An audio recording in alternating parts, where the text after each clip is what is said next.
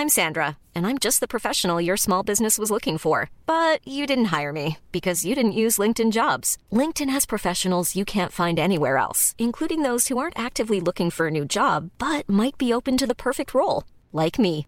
In a given month, over 70% of LinkedIn users don't visit other leading job sites. So if you're not looking on LinkedIn, you'll miss out on great candidates like Sandra. Start hiring professionals like a professional. Post your free job on linkedin.com/people today. Hey there, it's Michelle Norris. I'm host of a podcast called Your Mama's Kitchen. When I travel, I'm usually looking for a way to find a taste of home when I'm not at home. And one of the things I love to do when I am at home is entertain. And Airbnb allows me to do that. When I was in California recently, I rented a house that had a great kitchen. And when we were sitting around the table, we we're all thinking, we're in someone else's house. Someone could be in all of our homes as well. If you have a home, but you're not always at home, you have an Airbnb. Your home might be worth more than you think. Find out how much at airbnb.com/slash host. Since 2013, Bombas has donated over 100 million socks, underwear, and t-shirts to those facing homelessness. If we counted those on air, this ad would last over 1,157 days. But if we counted the time it takes to make a donation possible, it would take just a few clicks. Because every time you make a purchase, Bombas donates an item to someone who needs it. Go to bombas.com slash ACAST and use code ACAST for 20% off your first purchase. That's bombas.com slash ACAST, code ACAST.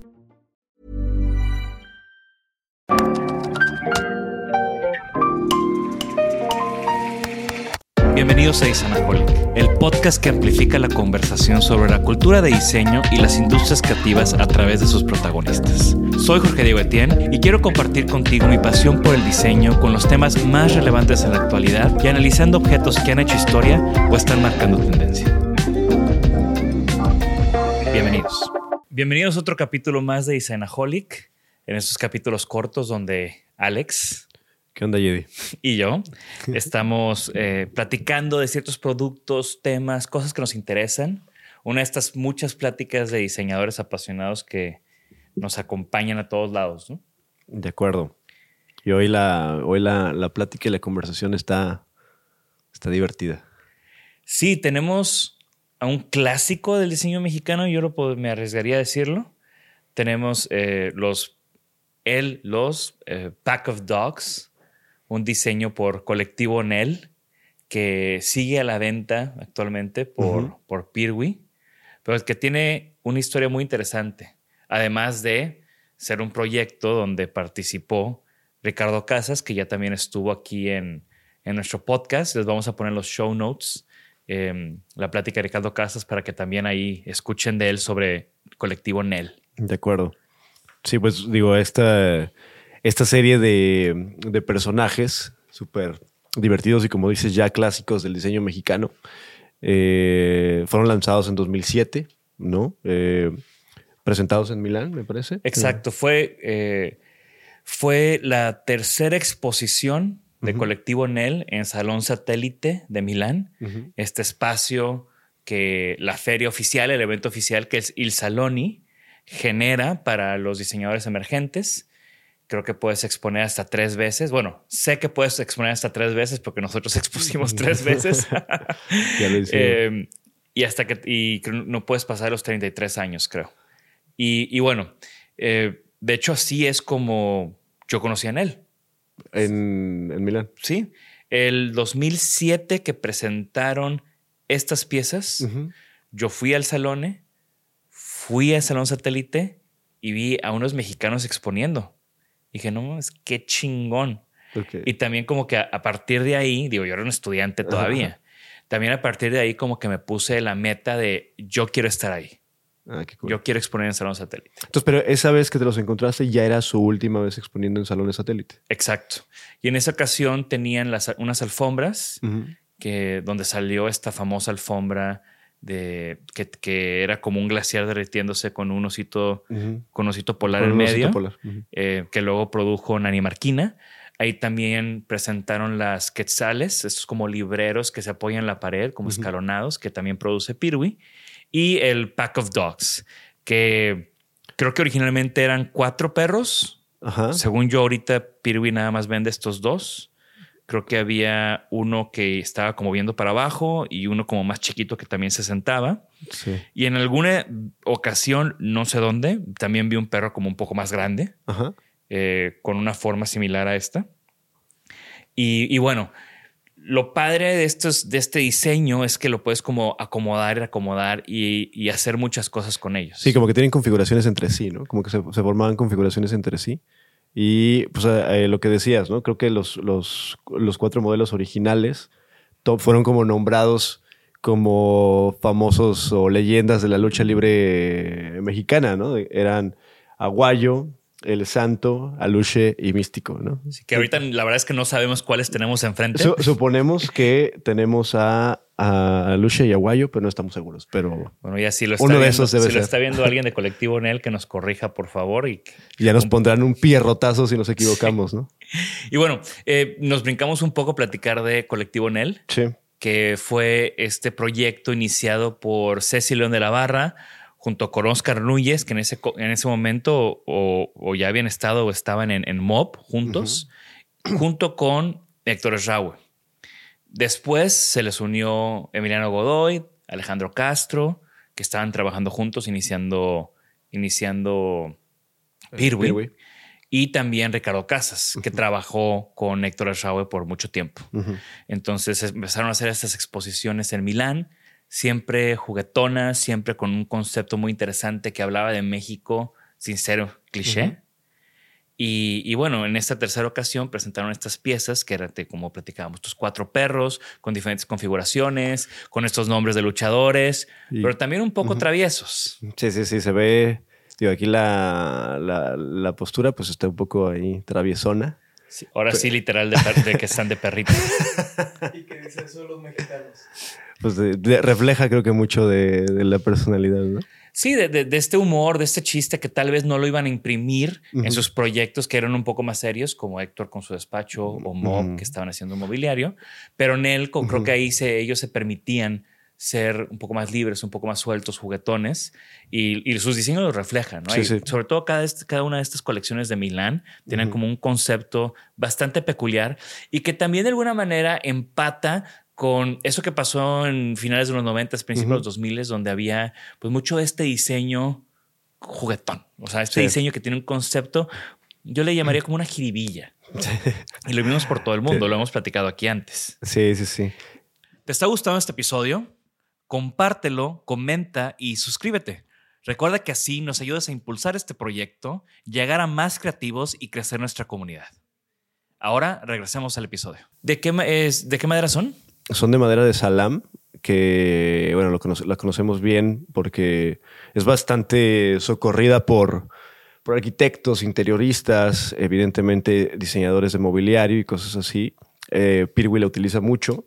Es una madera muy noble porque, como que sus principales características y es muy usada porque eh, es dura, es bastante dura. El color obviamente también es muy atractivo. Tiene, tiene este color como, como que genera demasiada presencia.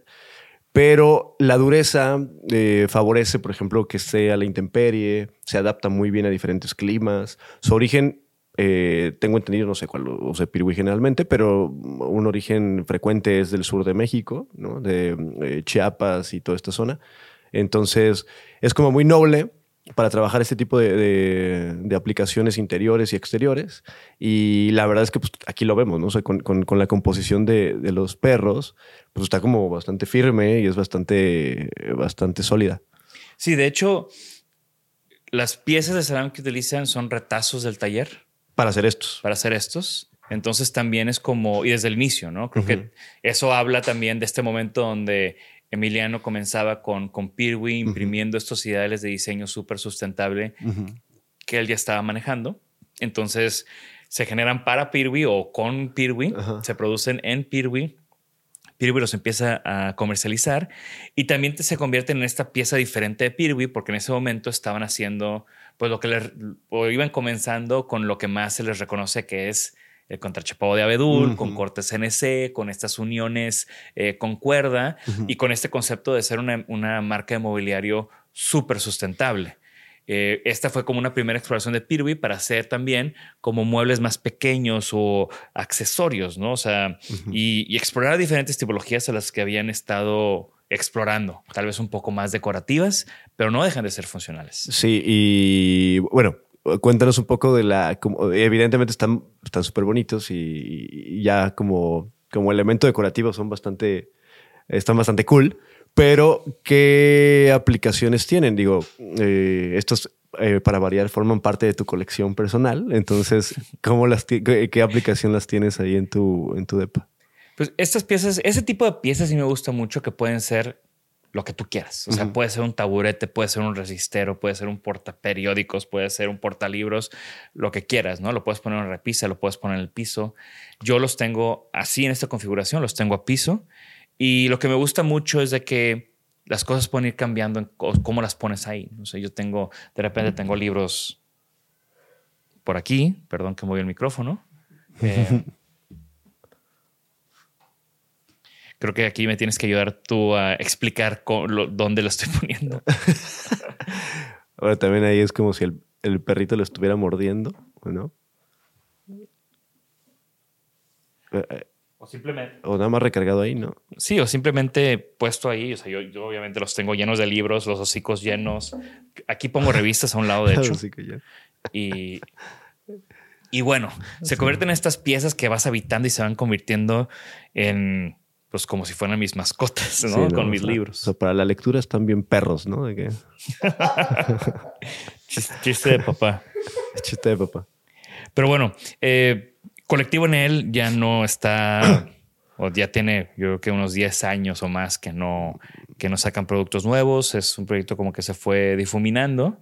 Eh, siguen siendo muy relevantes para mí en el diseño mexicano, no solamente porque individualmente todos han tenido un impacto y han formado más diseñadores, Claro. sino también porque fueron de estos primeros proyectos mexicanos que salieron fuera y pusieron ese ejemplo. O sea, yo estoy seguro que si yo no hubiera visto a Colectivo Nel en Milán, en Salón Satélite, pues tal vez no se me había a mí, no se me habría a mí metido esta cosquillita de exponer ahí después. Sí, qué chido, ¿no? Que digo, nosotros un poco más jóvenes también, pues siguen siendo el referente, ¿no? Son, son los primeros diseñadores industriales que conocimos eh, relevantes en, en- en- en México y, y como dices, la importancia de, pues de que marcaron y abrieron un poco de, de- de brecha ahí para, para seguir eh, nosotros, ¿no? Y también con, también con panorámica. O sea, ahí había un ejemplo de que podía haber gente con diferentes proyectos Claro. uniéndose a hacer un proyecto con su identidad. Claro. Y, y bueno, creo que el impacto colectivo en él, como tú dices, ¿no? Se sigue apreciando en, el, dise- en la actualidad del diseño mexicano.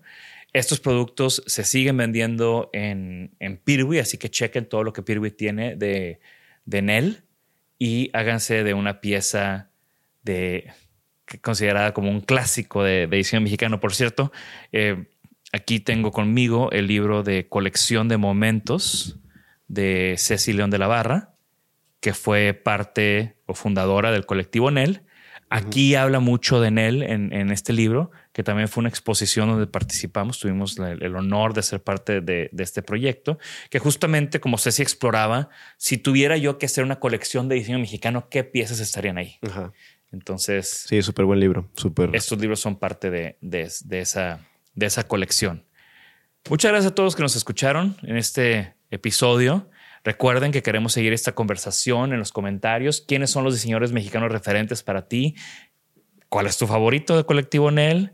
Eh, ¿Ya conocías a Colectivo Nel? Porque tal vez para mí, que estuve estudiando a principios de los 2000, pues es muy... es- o sea, obviamente sé quién es Nel, pero yo no sé si alguien que empezó a estudiar después del 2015, Sí, después del proba- 2012... probablemente ya ubican, ubicamos muy bien a, a los miembros, pero por separado, ¿no? Ya cada quien haciendo lo suyo. Exacto. Así que eh, nos vemos por ahí. Gracias, Alex. Nos vemos. Gracias por escucharnos. Por favor, suscríbanse al podcast y síganos en nuestras redes. Nos pueden encontrar como Isanaholic MX. Y para que la conversación continúe, deja tu comentario. Me interesa mucho conocer tu opinión. También te puedes registrar a las 5 de la semana un newsletter con lo más relevante del diseño, arte y arquitectura directo en tu mail. Mi nombre es Jorge Diego Etienne y esto fue Isanaholic.